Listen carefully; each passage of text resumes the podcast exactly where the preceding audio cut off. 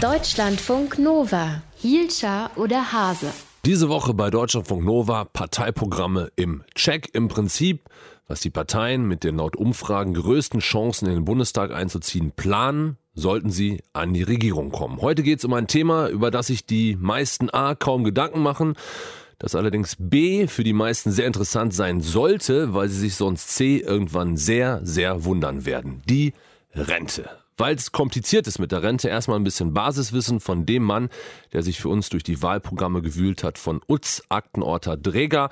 Schönen guten Morgen, Utz. Guten die Morgen. Rente wird per Umlage finanziert. Ganz genau. Jeder heute Beschäftigte, der zahlt, während er oder sie arbeitet, in die gesetzlichen Rentenkasse ein und das Geld geht dann an die heutigen Rentner.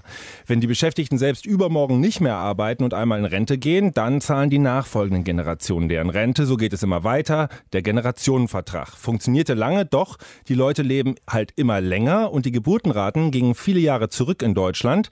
Das ist der demografische Wandel und das Problem, das daraus resultiert. Viele Alte müssen bei der Rente von weniger Jungen finanziert werden und das klappt halt nur begrenzt. Die Rente wird beeinflusst von vielen Faktoren. Erklär uns kurz, wo die größten Stellschrauben für die Rente liegen. Ja, kann man sagen, erstens beim Renteneintrittsalter, das liegt im Moment bei 65. In Zukunft soll man aber erst mit 67 in Rente gehen. Länger einzahlen, kürzer dann beziehen, das könnte die Kassen entlasten. Einige Experten sagen, dass längerfristig die Rente mit 70 Jahren kommen muss. Zweite Stellschraube, das ist das Niveau der Renten, meint am Ende grob gesagt, was bei den Rentnern reinkommt. Das Rentenniveau liegt bei 48 Prozent, soll aber laut Rentenversicherungsbericht bis 2030 etwas absinken.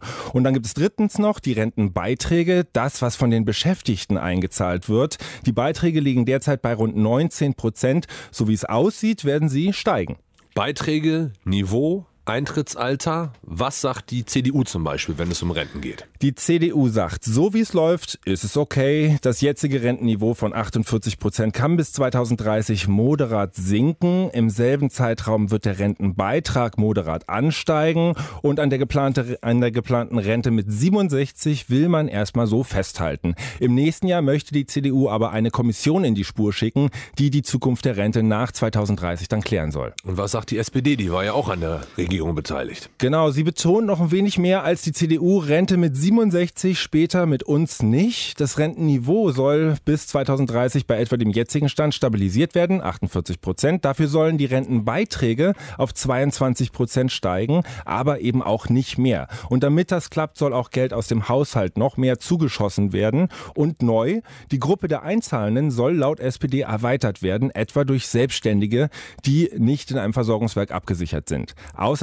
soll es eine Mindestsolidarrente geben, die Altersarmut verhindern soll.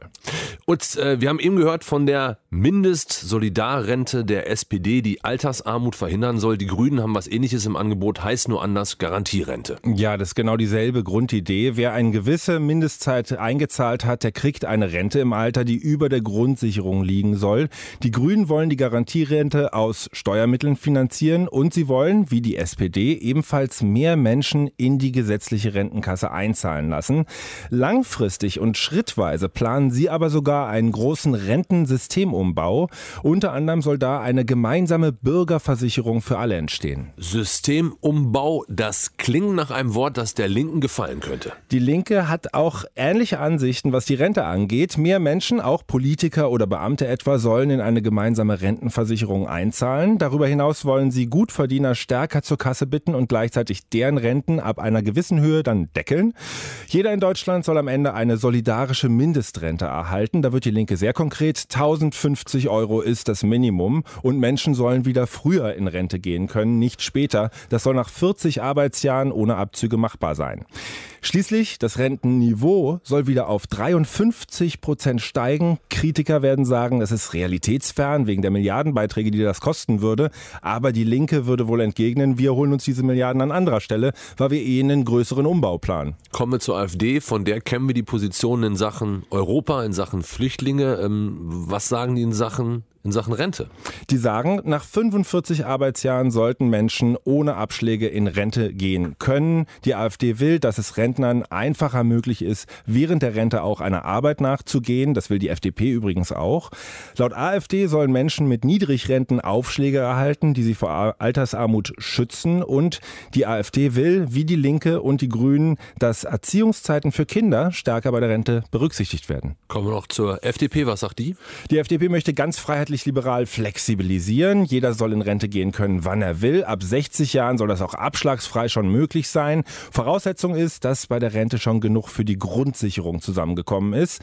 Da liegt auf der Hand, dass das der Zahnarzt vor der Supermarktverkäuferin hinbekommt. Eine Rentengarantie soll es laut FDP nicht geben. Die private Vorsorge wird wichtiger und das Rentenniveau soll sich künftig stets nach der durchschnittlichen Lebenserwartung der jeweiligen Generation richten. Die Parteien und die Rente. Wir stellen euch in dieser Woche vor bei Deutscher Funk Nova die Parteiprogramme und was drin steht. Wir hatten schon Bildung, wir hatten schon Außenpolitik. Alle Infos findet ihr auf deutschlandfunknova.de. Danke, Utz Träger. Deutschlandfunk Nova. Hielscher oder Hase?